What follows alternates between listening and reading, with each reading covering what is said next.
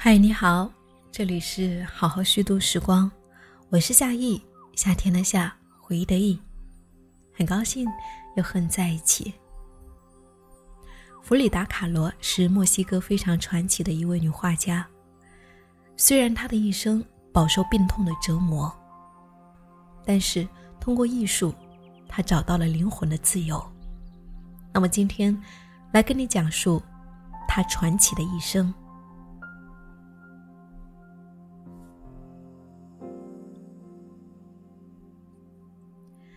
弗里达·卡罗的父亲威廉·卡罗的大学学业还没有开始就结束了。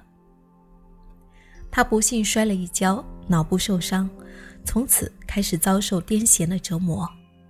与此同时，威廉的母亲去世了，他的父亲出钱让十九岁的他前往墨西哥。威廉将名字改为吉尔木，此后再也没有返回故乡。吉尔木与一位墨西哥女人结了婚，但四年后妻子在生第二个女儿的时候去世了。然后他与马蒂尔德·卡尔德伦恋爱了。马蒂尔德与吉尔木在同一个珠宝店工作。她是一个非常美丽的女人，有着乌黑的眼睛、丰润的嘴唇和自信的下巴。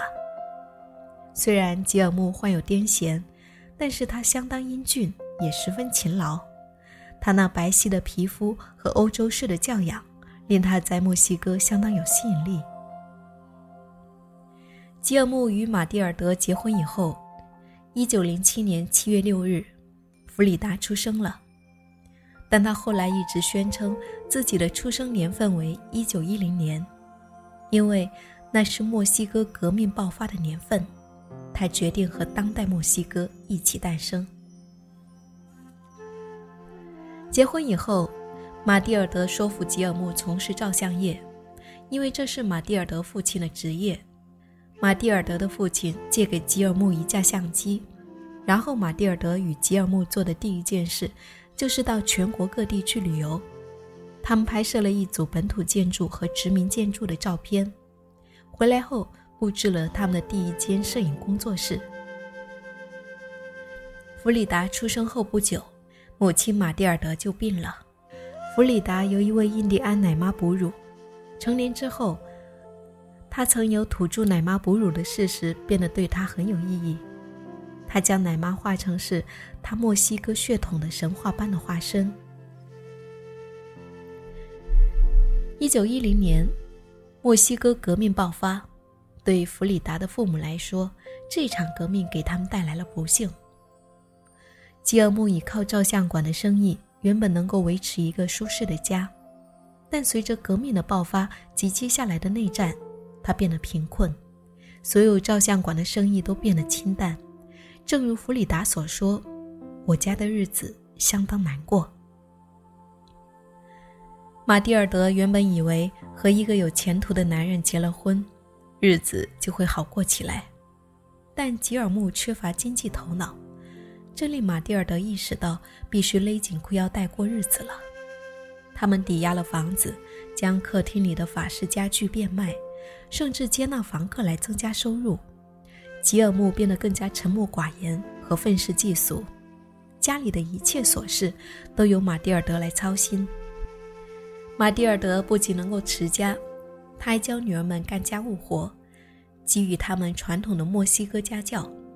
还尝试将他的宗教信仰灌输给女儿们。他每天带女儿们去教堂，并在复活节上让他们进修。弗里达从小就学会了缝纫、绣花、做饭和打扫。他一生中不断沾沾自喜于能够将家打理得干干净净，但他背叛了母亲的宗教信仰。弗里达很小的时候是一个圆脸的淘气小女孩。眼睛里面一股调皮的神气。大约七岁的时候，在一张全家福的照片上，他的相貌发生了变化，身材细长且柔弱，脸色是忧郁的，表情看起来显得很内向。他站在一丛灌木后，好像要躲进去的样子。这种变化的原因是生病。六岁的时候，弗里达得了小儿麻痹症。他在房间里面养了九个月的病。这场病使他意识到，内心世界的白日梦与外部世界是极不一致的。当弗里达能够起床后，一位医生提出了一个让他进行体育锻炼的方案，用来强健他右腿萎缩的肌肉。吉尔木在弗里达生病期间十分关心他，脾气也变得出奇的好。他尽最大的努力让他参加各种体育活动。这在当时的墨西哥可是一些家庭条件很优越的姑娘才能够做的事情。弗里达参加了英式足球、拳击、角力等运动，还成为了游泳冠军。他曾经回忆说：“他的玩具都是一些男孩子玩的东西，溜冰鞋、自行车等。他还喜欢爬树、打球，和在查普尔特佩克公园的湖上划船。”但是他的右腿仍然软弱无力。七岁时，他还穿小尺码的靴子。为了隐瞒那条病腿的缺陷，他会穿上三四双袜子，右脚的鞋子也是带高跟的。他的一些朋友赞赏他，并不因为残疾而远离体育运动。他们看见他穿着黑色的灯笼裤，踩着自行车像精灵一样穿梭在公园里。他们说他简直和正常人一样优雅，走路时他会运用小跳来掩饰，看起来就像是鸟儿飞翔一样平滑。但他是一只受伤的小鸟，由于受伤和其他的孩子不一样，他常常感到孤独。当他的年龄到了理应走出家庭的小圈子，去外面交朋友的时候，却不得不待在家里。当他变好些，回到学校的时候，他又受到同学的嘲笑和遗弃。他说，他成了一个内向的人。为了获得补偿，他得先成为一个假小子，然后成为一个人物。一九二五年九月十七号，一场车祸严重改变了弗里达的生活。那天，弗里达和当时的男友阿莱詹德罗。坐上了一辆开往科耶奥坎的巴士。当他们到了卡哈特莫茨恩与德梅奥的交叉口，正要向特拉尔潘方向转弯时，一辆电车迎面而来。电车撞烂了木结构的巴士，造成了很多人的死亡。一根栏杆从弗里达上半身左侧一直穿到骨盆。车祸中，弗里达的衣服被撕开了，她几乎裸露着身子。车上的某个也许是砌房子的人，带着一袋金粉，袋子破了，金粉洒满了弗里达的身体。弗里达浑身是血，躺在地上，闪烁着金光。他的身体被栏杆穿透，支离破碎。阿莱詹德罗脱下衣服盖到了他的身上，然后救护车将他送到了红十字医院。弗里达的伤势相当严重，医生以为很难救活他，他们以为他会死在手术台上。这场事故改变了弗里达，他折断了弗里达的翅膀，给他奠定了一生的痛苦。这场事故使他不断遭受外科医生的折磨，身体被绑在各种各样的石膏里，被死亡的念头持续缠绕着。一位名叫奥尔加·坎波斯的终生好友，保存了弗里达从童年起直到1951年的全部病历记录。他说，弗里达至少做了32次外科手术，大多数是在脊椎和右腿上，最后在事故发生的29年后死亡。作家安德烈斯·赫尼斯特罗萨也是弗里达的多年好友。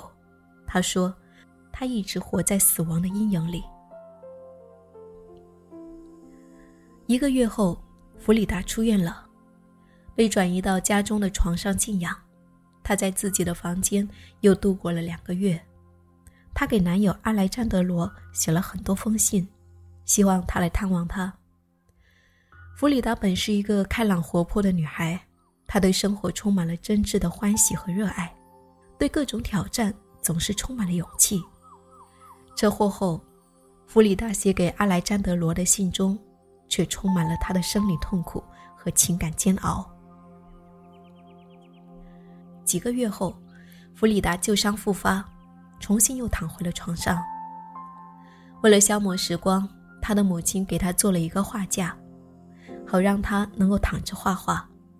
他从父亲那里借来颜料，借助挂在床罩上的镜子，画了第一幅自画像。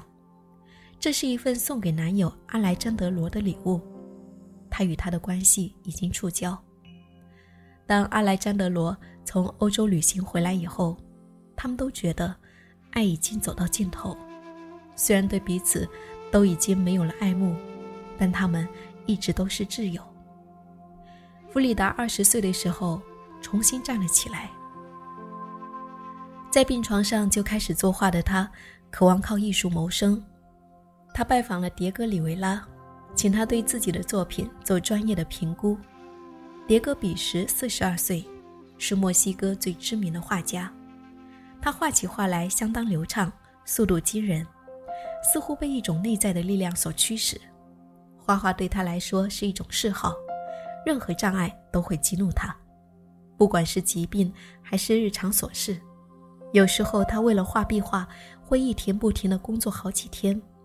在脚手架上吃饭，如果必要的话，还会睡在那里。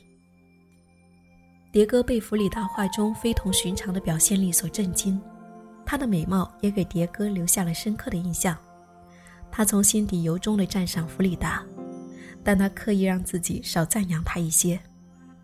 当弗里达问他应该继续画下去，还是应当改做其他事情时，迭戈立即回答说。我的意见是，不管碰到多少困难，你一定要坚持画下去。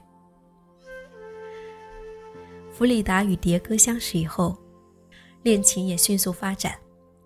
迭戈会在星期天的下午去科伊奥坎看弗里达，而弗里达在脚手架旁陪迭戈画画的时间也越来越多。在他们恋爱期间，弗里达开始以一种新的自信和专注来绘画。他认为，迭戈是世界上最伟大的画家，而且他给他工作中注入的快乐，令他的绘画变得很有价值。虽然会不时给予一些指点，但迭戈还是非常聪明的，克制着不去教弗里达。他不想破坏他天生的才能，而弗里达则将迭戈当作是良师益友，观看他画画，听他讲课，学习他。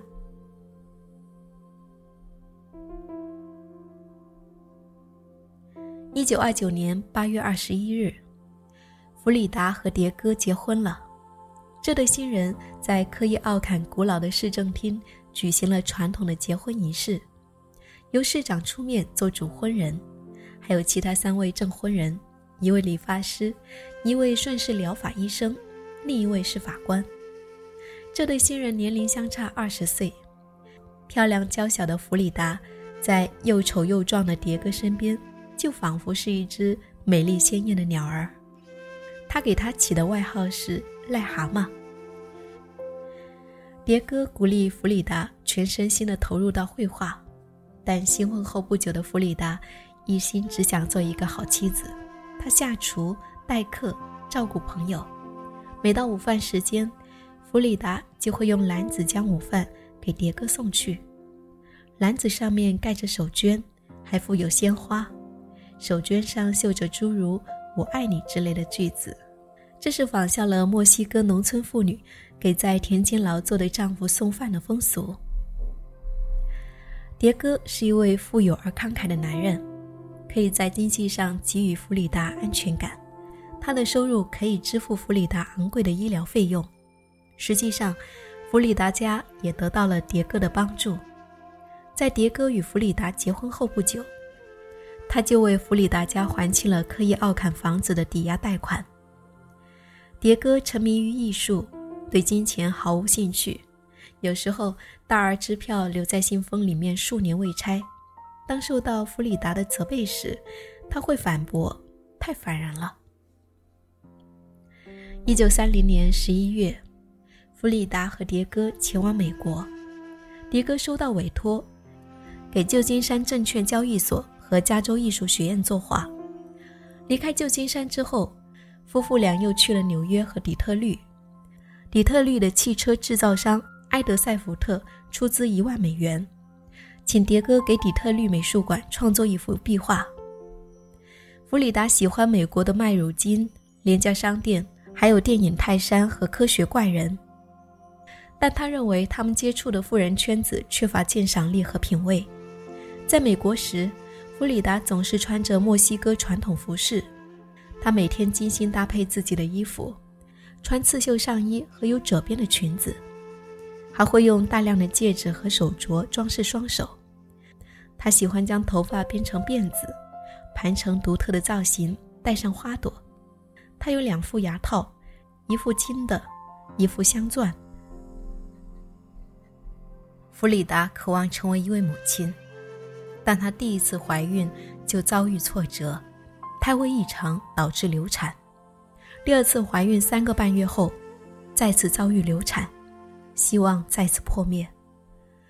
弗里达用画作《亨利·福特医院》。表达了自己的悲痛。这是一幅血淋淋的作品，描绘了弗里达周围环绕着的各种情感意象。他在写给医生的信中坦言：“我是那么渴望拥有一个小迭戈，但既然一切都已发生，除了忍受，别无他法。”在美国待了三年之后，弗里达和迭戈启程返回了墨西哥。他们搬到了位于圣安吉尔的两栋现代风格的房子里。弗里达的房子是蓝色的，稍小一些；迭戈的房子是粉色的，稍大一些。两栋房子之间用一座天桥连接。弗里达尽其所能来维护一个家庭，但现实无情。迭戈痛恨回到墨西哥。而且，由于他在底特律时严格实行节食计划，导致他患上了胃下垂，整个人非常萎靡。他也因此受尽了内分泌失调、自痍症和极端的暴躁脾气的折磨。更令弗里达难以接受的是，迭戈和弗里达最亲密的妹妹克里斯蒂娜有了婚外恋。迭戈继续肆意偷情，弗里达也很快有了情人。艺术家安德烈·布勒东视弗里达为超现实主义的同僚，为他着迷。弗里达此时更加专注于绘画，他将墨西哥传统风格与幻想完美融合，并在小范围内展出了自己的作品。此次展出引起了美国画商的注意。1938年11月，弗里达前往纽约进行了首次个人画展。布勒东在一篇文章中称，弗里达的艺术是缠绕在炸弹上的缎带。在艺术上获得成功的同时，弗里达的感情生活却不顺利。他和迭戈离婚了。他从圣安吉尔的家中搬出来，住进了科伊奥坎他童年时住过的房子里。离婚后的他完成了画作《两个弗里达》，画面充斥着悲伤和脆弱。迭戈为离婚感到后悔，也为弗里达的健康感到担忧。一九四零年十二月，在离婚不到一年间，他们复婚了。弗里达同意再次嫁给他，条件是，他需要保持经济独立，同时，他们的关系也得是柏拉图式的。二十世纪四十年代，弗里达坚持工作，创作了一批优秀的作品。一九四三年。他被邀请到埃斯梅拉达绘画雕塑学院授课，此时他的健康状况却不断恶化。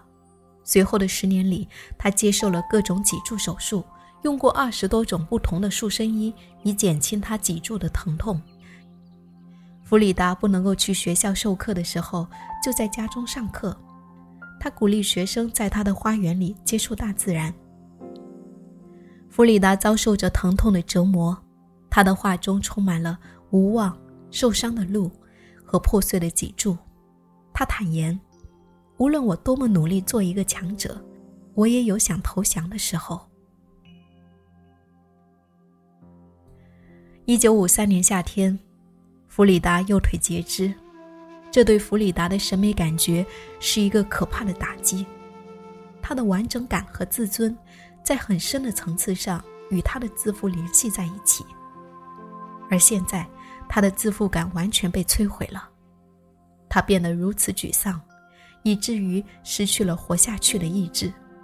他企图自杀，但之后又在日记里面表达了对自杀企图的懊悔。在他的最后一幅静物写生中，弗里达写下了这样的字句：“生命万岁。”一九五四年七月十三日，星期二，弗里达在睡梦中与世长辞，享年四十七岁。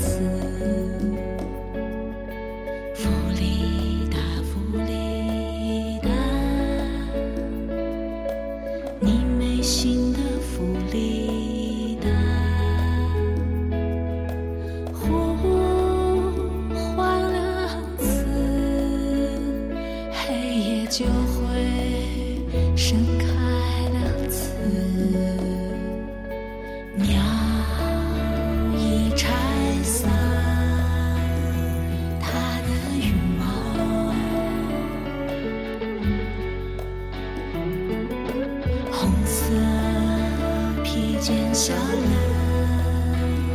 双脚。